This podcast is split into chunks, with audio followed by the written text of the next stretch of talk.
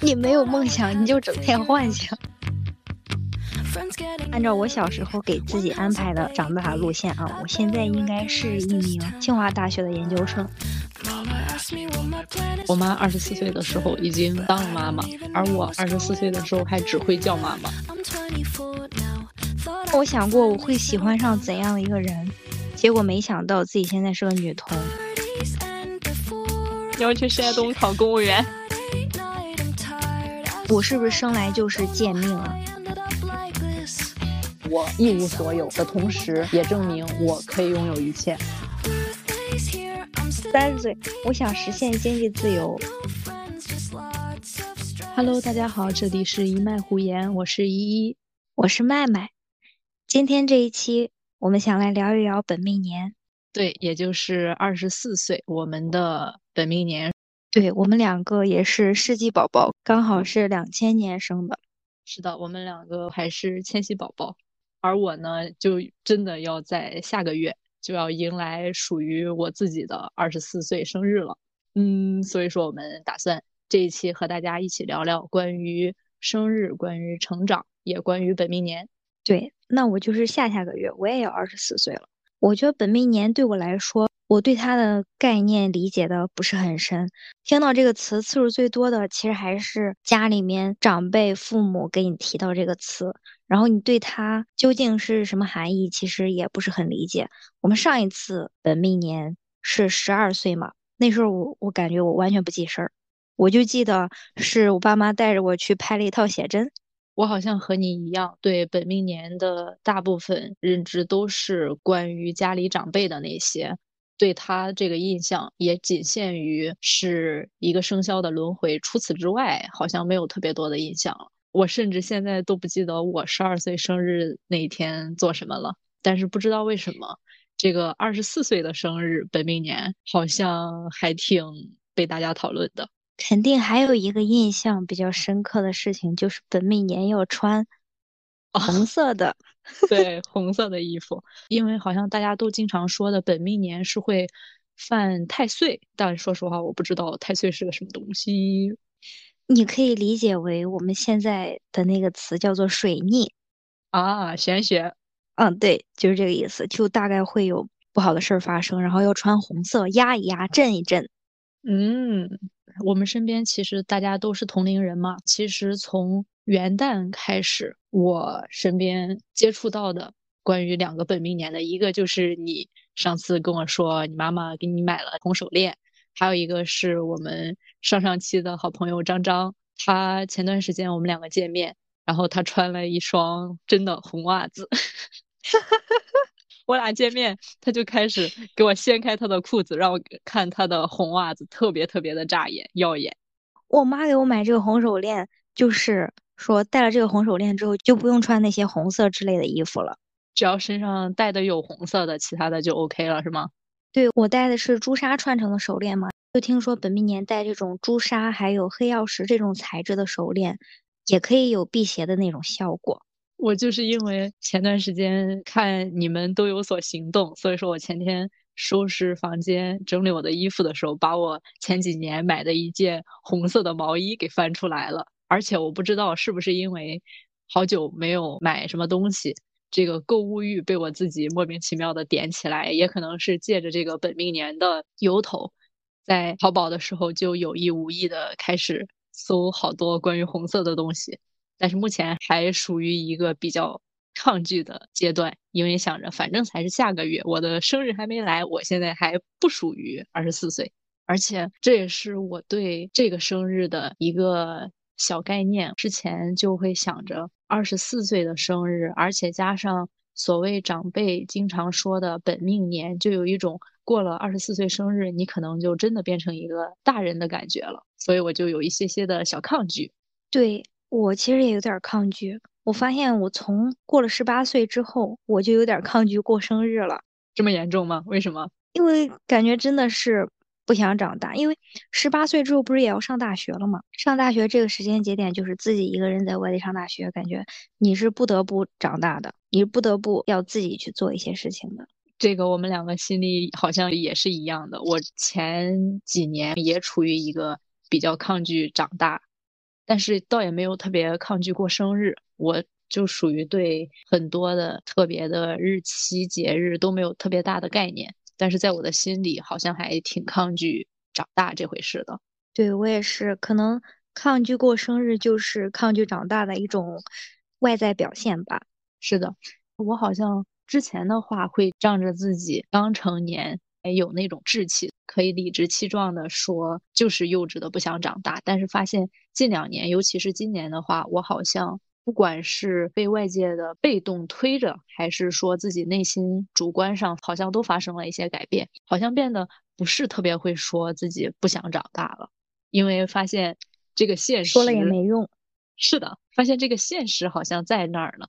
特别明显是我前几天出门的时候，就在街上走着，突然就想起来一件事情，好像现在我们在街上随便走进一家门店，里面的老板好像和我们看起来年龄都是差不多的。也就是在这个时候，突然意识到，确实是这样子的。目前社会生产的主要劳动力就是在二十代到五十代、六十代这些，而我们现在虽然说前些年一直说着抗拒长大，但是突然发现我们就是在这二十代的里面的一员。我是意识到这个，突然觉得我好像躲无可躲了。对，我也发现了，就是在很多职场中，有些同事我看着他们应该就是和我年龄相仿，或者是比我大一点的那种。状态给我的这种感觉，结果我一问人家年龄，基本都是零一年、零二年的，甚至还有十八岁、十九岁的。对，就是这个感觉。之前的话好像有一种没关系，反正我就是刚刚二十多岁的一个小孩子。但现在发现，当把自己放到现实里面，有这些现实对比，自己那种幼稚的心理就开始往内收了。对，而且有这种对比的时候。我还会产生一种内疚的感觉，就是觉得自己已经比别人大这么多了，但是还和他们在一个，在一个阶段、一个水平线上，我就感觉自己好落后呀。对我也是经常会有这个感觉。还有一个，我发现，怎么说，可能是因为自己想的比较多吧。有的时候自己没事儿的时候，会在脑内过很多乱七八糟的想法，我就会想到，比如说去一家咖啡店。发现里面的店主好像和我们年龄相仿，我就开始自己脑内疯狂的头脑风暴，会想：天呐，他们和我们一样大，他们自己简单一句话来说就是自主创业。但是当你落到实际里面，你就会想：首先他要接下这个店面，他需要签署合同那些东西，接着他需要装修，还有很多的买社保呀那些东西。当你把自主创业这几个字落实下去，会发现，诶。他们做了好多事情呀，但是我对这些的认知还完全属于零的状态。对我也是，就感觉他们在开一家店之前的这些所有流程步骤，其实都是我们从来没有想过，并且觉得这应该是大人才懂的事情。对我也是，发现我经常会有这种小孩心理，看别人做很多事情都觉得，嗯，这是他们大人做的事情。还是潜意识里把自己当做小孩来看，对，就发现这个小孩心里，之前的话会觉得没关系，这是我保持童真或者说不忘初心的一种想法。但是随着身边同辈人或者说比自己越来越小的人的出现，意识到如果自己还是处于这种不愿意长大的小孩心理，其实还蛮弱智的，蛮愚蠢的。对。对，而且心里有点罪恶、焦虑吧。是的，我今年这个心理尤其严重，所以说开始自己有意无意的把自己那种小孩心理给脱去一些。其实我今年有这些想法的时候，闲着没事的时候会剖析一下自己为什么会有这么严重的小孩子心理，就发现自己好像潜意识里面没有把自己真正的融入这个世界，因为小的时候一直觉得这个世界就是大人主导的。大人会对这个世界有话语权，而自己小的时候一直是没有的。然后那种心理一直延续着。小时候会觉得大人都是那种有稳定的工作、有成熟的处理问题的能力和情绪，但是发现自己一个都没有。所以说自己潜意识里面好像是不觉得自己有进入这个世界的。对，但说了这么多，觉得自己是小孩儿的这种心理，但过了这么多年了，肯定也会有某一刻觉得自己是大人，觉得自己长大了。嗯，这个心理一定是会有的。可能成长就是一个比较反复的过程。对，我在家里的时候，我就发现这个权力地位会有改变。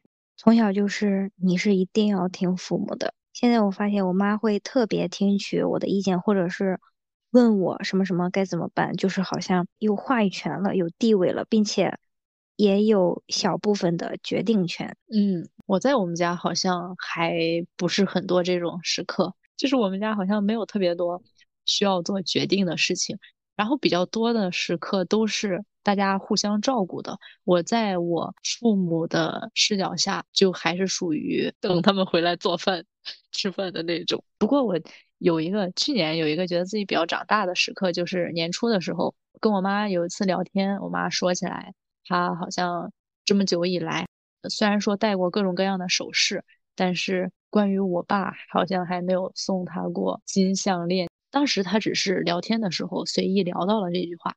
但是我当时就把这句话记起来了，而且他当时说，他打算等他过生日的时候，他也不再期待我爸会送他一个这样子的礼物。他说他想买什么，他要自己给自己买，自己送自己这一份礼物。但是呢，他说的这个话被我留心到了。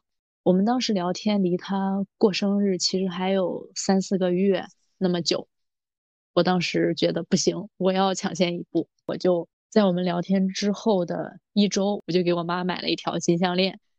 那时候买完送给她的时候，觉得自己嗯，还挺像个大人的。那我有一件事和你差不多，也是给妈妈买东西，但我给我妈买的是一部手机。我也是，就是感觉送礼物的那一刻，感觉自己特别有成就感，感觉自己长大了，而且觉得时间过得特别快。我觉得我前一天还是那个在小学课堂上畅想自己二十多岁在干着什么很牛的事儿的小学生。你小时候有畅想过吗？这是当然了。那我们就进行我们的下一个话题。我们小时候期待的，或者说长大之后自己的人生是什么样的？我小的时候最经常做的一件事情就是幻想。我也不知道为什么。你没有梦想，你就整天幻想。是的。可能因为小时候受那些各种各样言情偶像剧的影响吧，我小时候还看那个呢，还看琼瑶呢。零六年的时候，《一帘幽梦》翻拍又见《一帘幽梦》，你看过吗？我看过，但我已经忘记剧情了。我小时候看的偶像剧太多了。对，发现那个时候真的这些这些东西对我们不能说荼毒吧，但确实是没少影响我们的价值观呢。对，真的影响很大。小时候看的东西。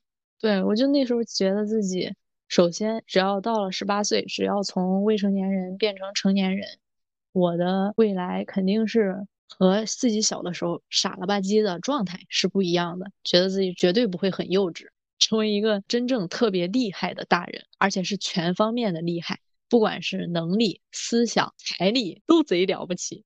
对，反正按照我小时候畅想，按照我小时候给自己安排的。长大路线啊，我现在应该是一名清华大学的研究生。有梦想谁都了不起。然后我当时想了，我第一志愿就是清华大学。那清华大学考不上再不济，我也能考上一个复旦大学吧？这么巧，在我小时候给自己的计划里，咱们两个好像还是校友呢。然后越长大越发现和自己。小时候给自己安排的路线已经背道而驰很远了，不只是背道而驰，我甚至觉得那时候自己的幻想就是另外一个我自己幻想出来的、计划出来的，不知道是什么什么玩意儿的那些计划。我小时候有一次，就是因为我爷爷特别喜欢听戏曲嘛，在智能机还没有普及的时候，他当时会有一个收音机，经常用来听戏曲。有一年过年，我们回家的时候，我就对着我爷爷说。爷爷，你等着吧，等我十八岁之后，我肯定能赚特别特别多的钱，然后给你买一个全世界最厉害的收音机。结果现实是，爷爷你等着吧，我等到十八岁的时候，肯定还问你要钱。这都被你看天眼想到了。我当时我不知道自己怎么就那么有底气，那么笃定的，我还跟他说：“你记着我给你说的这句话，等我十八岁过生日的时候，你一定要来问我要这个收音机。”我等到。十八岁过生日的时候，根本没有什么对未来的期待，或者说终于自己成为大人的那种欣喜。我甚至隐隐约约有担忧，我爷爷不会记着我说的那句话吧？他万一真的来问 问我要收音机了怎么办？那你就说等我二十四岁的时候。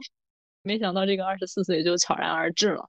小的时候幻想，十八岁之后我肯定会上一个用刚才的话说，不是清华也是复旦的一个大学，在大学里面成绩特别好，会有一个不错的校园恋爱发生。这个是自己对十八岁之后的一个幻想。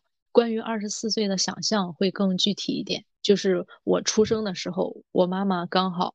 就是他的二十四岁，那个时候父母其实就是自己最先见到的这个世界里的大人嘛。所以说，关于大人的模样，其实就是以他们为参照物的。那时候就会看，哦，原来大人是这个样子的。我妈妈在二十四岁的时候，她就结了婚，有了家庭，生了孩子。所以我就会想，那我应该也是要这样子成为大人的吧？没想到自己现在居然就到了自己幻想的那个时候了。但现在想法改变的是不想结婚，也不想生孩子。现在想法不只是改变了，可以说完全是翻天覆地。最最明显的一点就是，我妈二十四岁的时候已经当了妈妈，而我二十四岁的时候还只会叫妈妈。对我也是。刚才说的是我小时候对自己未来的畅想，那你呢？小时候我觉得我长大上一个很好的大学之后，我会去孔子学院。啊，这么具体吗？真的很具体啊！为什么？我也不知道，因为小时候就比较喜欢我学的这个专业嘛。你要去山东考公务员？不是，是国外的那种孔子学院啊。你这样说我就理解，我以为你要去曲阜呢。不是山东的那个孔子学院，是国外教外国人写毛笔字的那种孔子学院。因为我觉得这个是我这个专业最顶级的一个职业了吧。畅想的所有都是把自己畅想的都是在做最顶级的事情。除了这个，上完大学之后去孔子学院教书，然后其实关于恋爱什么的，我没畅想过。为什么？你小时候不看偶像剧吗？我看，我看偶像剧，我看偶像剧，我也挺代入的，我也觉得很好看。但是我觉得我不需要。你这么超前？对我，这为啥是超前呢？就。不知道啊，小时候大家没有什么三观形成的时候，应该都是看到什么就会为我所用的一个状态吧？你居然，我就喜欢观摩别人的爱情，我没往自己身上想过。我觉得我好像不需要。哇，你的精神真的好独立呀！但我想过我会喜欢上怎样的一个人，结果没想到自己现在是个女同。不但没想到自己喜欢的类型发生改变，直接这个性向，对，直接性向改变了，而且给自己规划的每一步。都没走上哦，我想到一个最最最最重要的，我人生终极目标，救助流浪动物，这个是我最想做的事情。你小时候就有这么具体的终极目标了吗？对，我想的都很具体，因为我小时候就特别喜欢动物，家里面也养的，一直有狗啊、猫啊。我也不只是喜欢自己家养的，外面的流浪动物我也特别喜欢，还有野生动物我也都很喜欢。而且我没有害怕的动物，比如说大部分人都很害怕的蛇之类的那种爬行动物，我也不害怕；昆虫我也不害怕。我感觉我就是跟跟这种东西有缘吧，就特别喜欢。然后小时候就畅想自己以后能够去救助那些流浪动物，或者是做野生动物自然保护区这种之类的事情。但是小时候就觉得。这两种事情是不可能发展为一个你去赚钱的职业的，只能说当做一个爱好，或者是说你已经有一些经济基础之后，你有多余的金钱和精力去支撑这项事业吧。但我现在，现在真的和小时候畅想差别太大。现在我能做到的只是可能可以去给自己住所附近的流浪猫去喂食，但没办法去给他们提供一个固定的住所，就是可以给他们遮风挡雨这种。但即使这样，你也很厉害了呀！起码你现在已经有了一只属于自己的小猫嘛，也是尽自己所能给它自己最好的。但我觉得我的这种想法还是自私的。我自己养一只猫，并不是对猫好，其实还是为了让它陪伴我，对吧？但这个事情也没错啦。可是，而且不回想不知道，一回想真的吓一跳。自己小时候畅想过这么多。但现在真的是能做到的是极少极少的，感觉自己有点废物。不会呀，怎么会这样想？我刚才听你讲的，我还想说，怪不得你说你你不觉得自己是个大人。我刚才听你说的是觉得你小的时候你其实就已经是个大人了，不管是你对自己 真的，不管你刚才说的是对自己的人生规划、事业规划，都觉得特别成熟。但是有一个想法是我刚好和你不一样的。你刚才说一回想，发现自己目前的人生状态和小时候畅想的那种大相径庭，会有点难过。我反而和你相反。我现在回想我小时候对自己未来的期待也好，计划也好，我都觉得大相径庭真好，还好是大相径庭的。因为小的时候我根本不是一个有自我意识的人类，后面接触到的。对世界的认知和信息都是来自于电视里面那些偶像剧，或者说父母对自己的教育，他们给我什么我就接收什么，包括自己对未来的畅想也是很按部就班的，符合社会主流前进的。如果说我现在的人生真的是和自己小的时候畅想的一样，在一个角度上我会觉得嗯挺好的，果然是始终如一的。但是我觉得现在的话，我会想，嗯，我开了智，我很清楚，我小时候对自己幻想的未来是没有任何营养的，没有任何主观性的，反而会很开心，因为我能看得到自己现在比自己小的时候进步了多少。那咱俩应该就是刚好相反，你肯定是觉得现在的你才是真实的自己，对吧？嗯，真实不真实我倒不知道，但是我能感觉到自己的主体性是越来越突出、越来越强了的。经过刚才大家讨论关于小时候那些畅想，倒让我觉得小时候的那个才是真实的我自己。再加上前几天和我发小们见面了，我们也是十二年没见了，因为三个人其实都在不同的地方，然后有一个还是在国外。前几天见了面之后，觉得和他们在一起的时候，我能想到小时候的我自己，然后我觉得我对小时候的我自己很满意。可能我现在比较认可的还是小时候的我自己和他们在一起时候的我自己，所以我觉得和他们在一起的时候特别特别有熟悉感，而且感觉是找回了一部分真实的我自己。也可能是心里边对自己的现状不是很满意，所以见完他们之后，感觉感触还是很深的。就像我好像把真实的自己忘了，把小时候的自己那部分丢了。见到他们之后，我突然就想起来了，然后觉得我的人生好像完整了一点点，把小时候的自己、真实的自己找回来了一点点。我不应该是现在这样的，有这个想法，为你开心。但我也想跟你说，其实应该我们大家都一样，就和小时候自己都会纠结是考清华还是北大一样。这个我觉得倒不算是特别严重的背弃小的时候的自己了，因为那个时候自己的认知就是片面的嘛。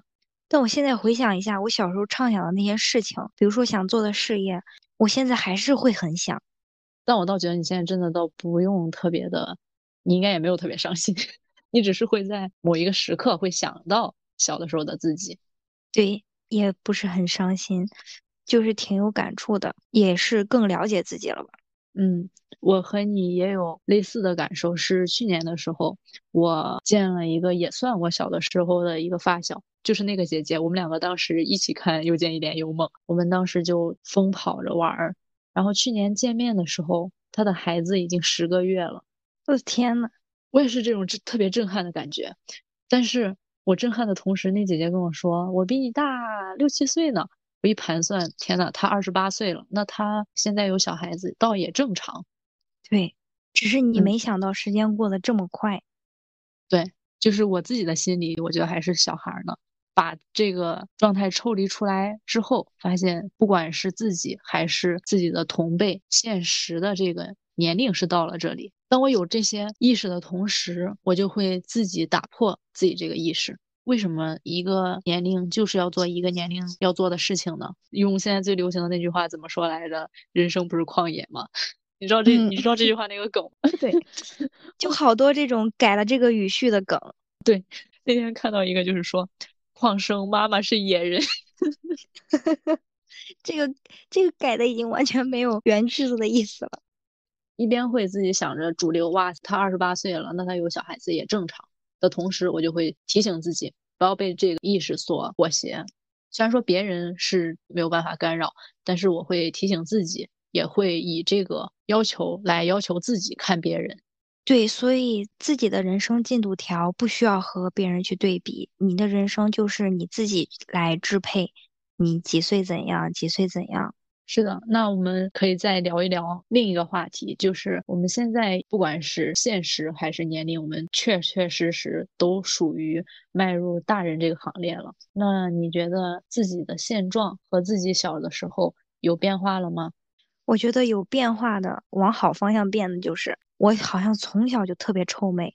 从小就特别喜欢买衣服，我妈给我让我买早餐的钱，我可以不吃早餐，我把那些钱省下来，我买衣服，或者是小的时候买文具，因为我就喜欢臭美，就喜欢那种好看的东西。那你会不会小时候妈妈上班的时候偷穿妈妈的高跟鞋，涂她的口红这些？当然会，而且买文具、买衣服这些，如果给我妈说了，其实。她是同意会给我买的，但是我感觉我是太贪心了，我想要的太多了。我这么贪心的话，我妈肯定是不会全都满足我的。但我又想满足我自己，我觉得吃饭不是很重要，我会把吃饭的钱省下来买衣服。但是到现在变得好的一点，就是因为经济自由了嘛，不用再偷偷的把吃饭的钱省下来去买好看的衣服。你现在都经济自由了，姐，比小时候比小时候自由，穿衣自由，还有买衣服自由。现在已经实现了，而且我发现你能买很多衣服的时候，反而不想买了，而且买了那么多，其实也不会全部都穿。天呐，那我可真的和你不一样。虽然说现在在另一个维度上说也是买衣服自由了，但我的欲望真的像蛇吞象一样，我会觉得 no。虽然说现在也可以想买什么买什么，但我发现我的这个欲望就是难填难平和的，我没有办法心安理得的说出那句我。确实是买衣服自由了，我肯定会想要更多，然后那些更多的我是目前没有能力拿下的。哦，我觉得我好像现在还爱买衣服，我满足的并不是现在我自己，我可能是在满足小时候的我自己。那你小时候不就偷偷攒钱买衣服了？还没满足呀？啊，没有满足啊！现在我觉得现在才满足，现在我才会慢慢的不想买那么多衣服，但其实还是在买了，又自我矛盾了。每个人都是一个矛盾的个体，没事，你自己给自己闭环了。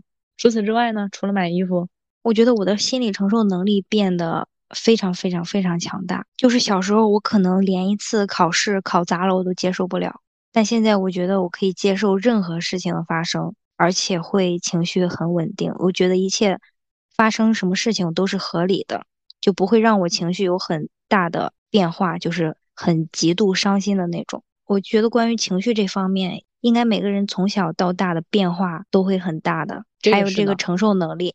我的话，我确实能感觉到自己的心智和小时候是完全不一样了。毕竟从刚才我的叙述中，你应该就能知道，我小时候就纯纯的一个没什么脑袋、瞎跑瞎玩的小屁孩儿。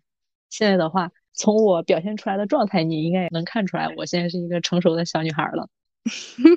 算是吧。展开来说的话，就是我发现我多了特别多的时刻开始向内剖析，还有一个就是因为我们现在是生活在一个接触很多信息的世界嘛，小的时候就特别像超市里面做活动的那种气球人，你知道吗？里面充着气，然后外面对外面只要是有风，那个气球人就会随着风来回摆动，自己是没有那个主心骨的，它就是一直摇晃的。我大概小的时候就是那样子的一个状态。长大之后，我也不知道我现在具体是一个什么样的状态，但是我觉得我身体里面那股气是越来越扎实了。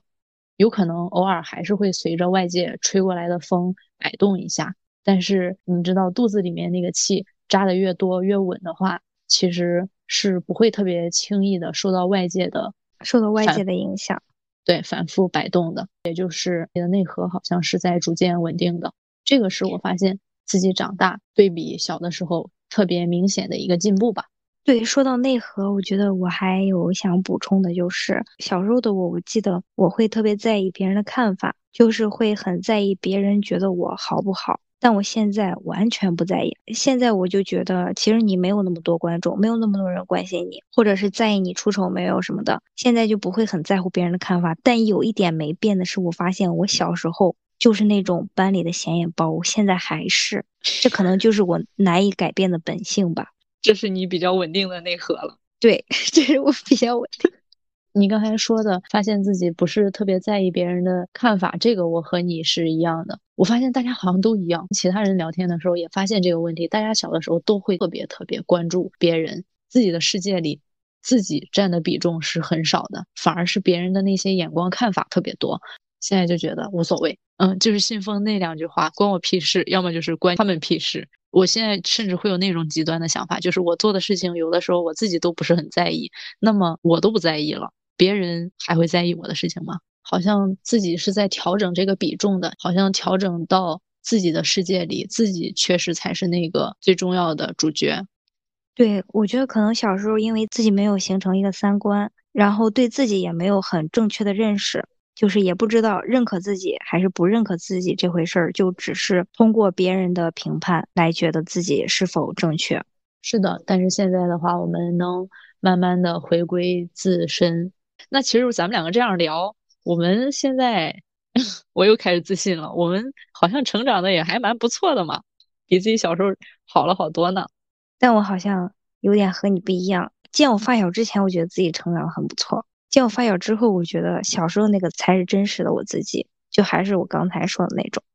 那你见过你发小之后，你有想自己要做什么，把小时候那个自己找回来吗？我想了，我觉得还是应该坚持我自己热爱的事情，比如说我的专业，先把一件事情去做好，最起码坚持下去。因为我觉得我最近半年其实是已经把它中断了。那也很好，起码你见了他们有了收获，我觉得就是好的。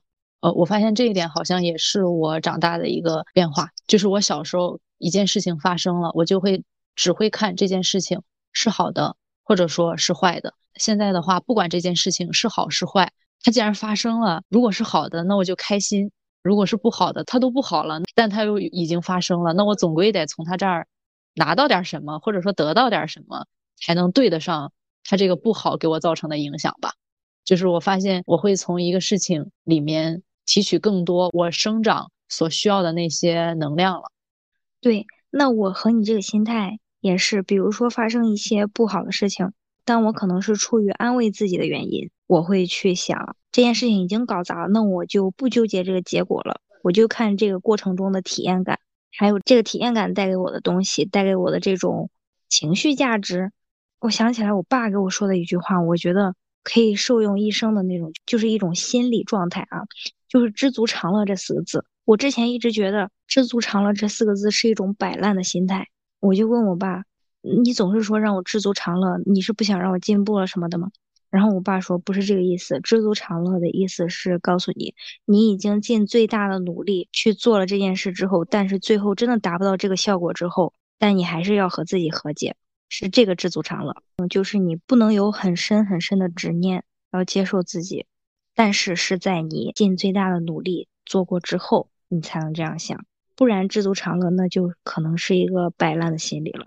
刚才你说的这些，在你说的同时，我还意识到，确实我们长大了的一个点，就是小的时候听大人说的那些大道理，真的一点一点随着年龄增加，开始从这些听了很多遍的话里面，咱们咱们咱们出来新的味道了。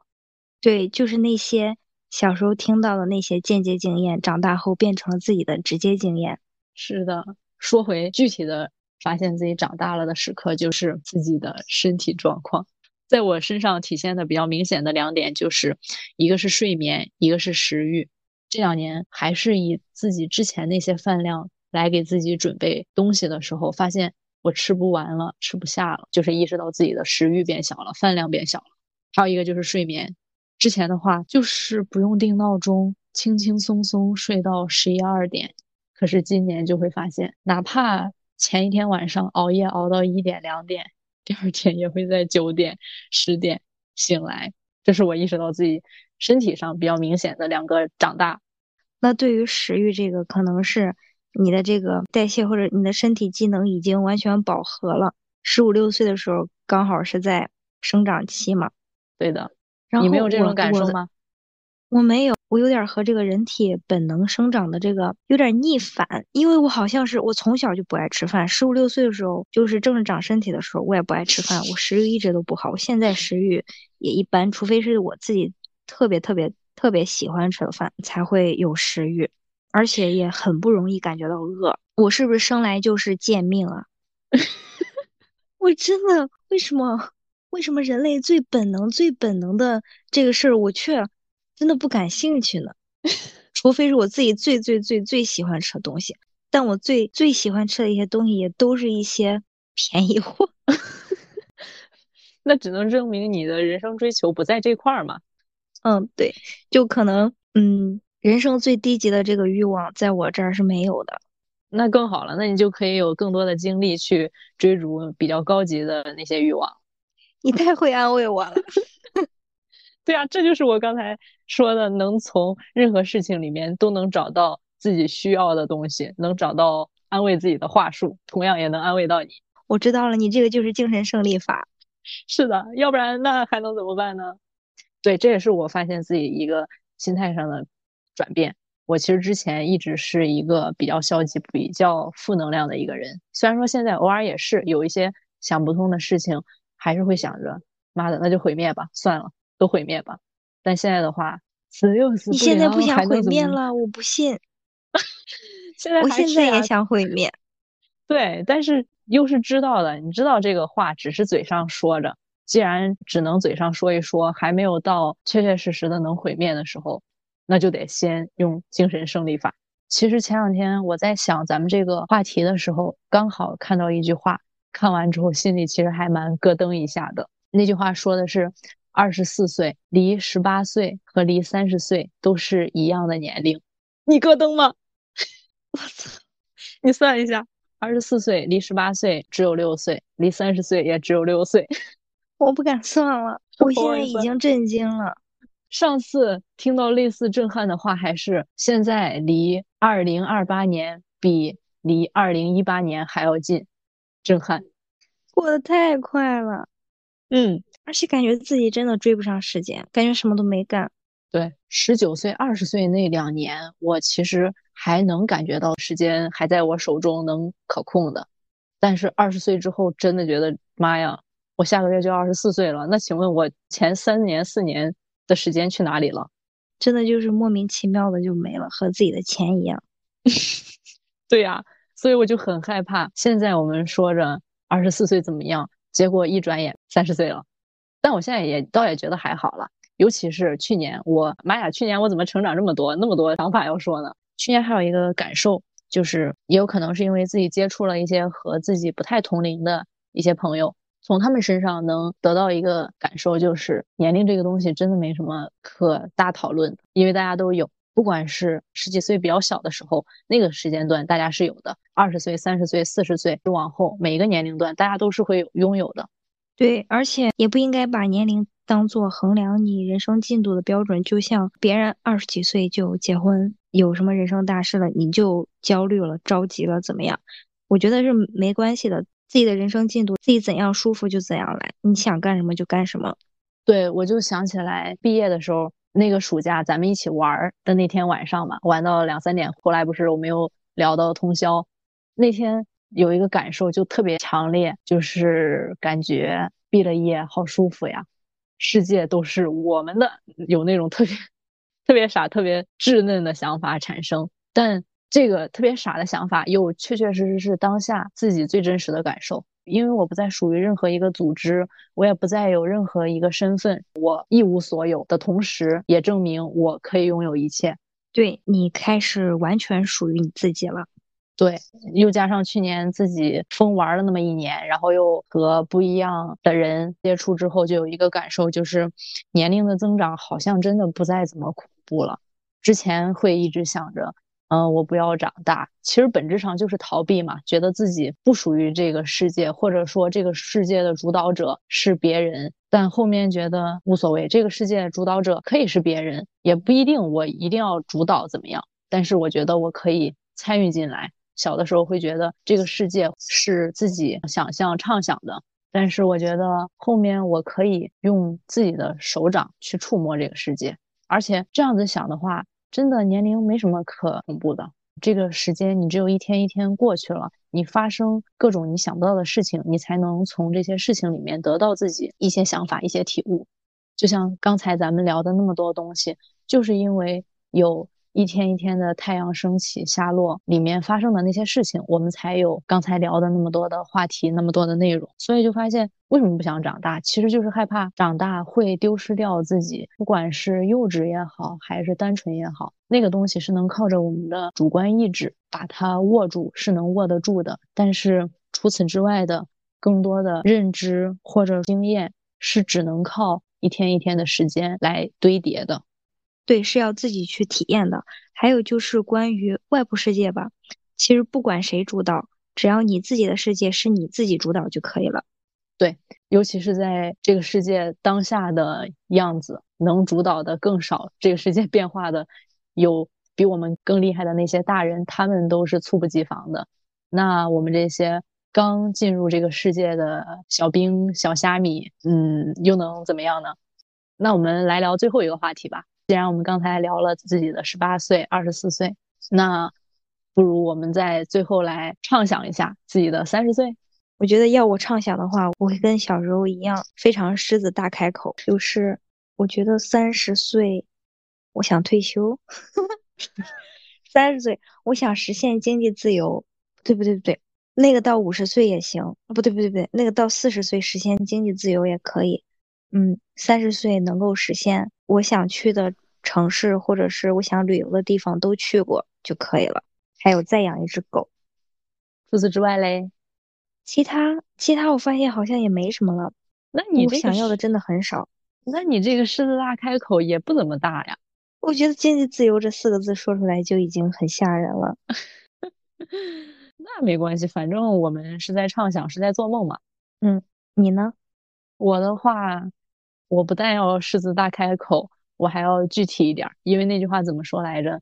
你要是跟宇宙发射信号的话，一定要具体。那你的信号是什么呢？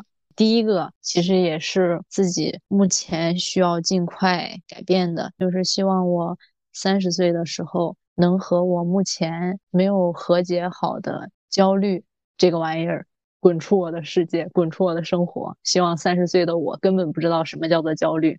这是第一个，我最希望三十岁的我能做到的事情。第二个也是 和你一样，希望自己能够不说特别多的经济自由，因为发现自己的欲望是永远到达一个台阶之后会有下一个台阶等着的。这个经济自由，我可能更具体一点，就是我能可以有顾忌，但是那个顾忌不要太多，去买我想买的东西，去我想去玩的地方，相对的经济自由就可以。我真是又狮子大开口又保守。第三个的话，希望三十岁的我身体可以足够的健康，不说像十几岁的一样生龙活虎，但是要比现在作息上规律一点吧，然后身体素质好一点，还是希望自己可以多把自己这副皮囊给照顾好。这三个是比较大的，剩下的会有更多零零散散的，但我觉得只要心态。经济还有身体这三个大类，我能做到。我觉得剩下的更多的那些期望，都能在这些基础上做到。对，最最基础的其实还是身体健康，留得青山在，不怕没柴烧。是的，那要不我们今天就聊到这里，因为马上就要睡觉了，我们把自己这副皮囊给照顾好一点儿。但我还有一句想说的，就是二十岁的时候，我们回想小时候的那些畅想，其实大部分都是没有实现的。所以我觉得又对应了我们两个的人生信条，就是走一步看一步，可以给自己定一个能够让你更有动力的目标吧。但是具体情况其实还是要走一步看一步的。对我们还是要在这个世界，随着这个世界的运行，自己一起变化的。不过我觉得今天晚上我们聊了这些之后，我好像可以比之前更平静、更坦然的面对属于我的二十四岁。也希望到三十岁中间的这些时间里，我们都能够一切顺利。那么我们这一期就结束啦。我是麦麦，我是依依，欢迎大家订阅我们的节目。拜拜，拜拜。Friends getting married, one has a baby. I barely recognize this town. Mama asked me what my plan is for the future. But I don't even know what's going on for dinner. I'm 24 now. Thought I could finally settle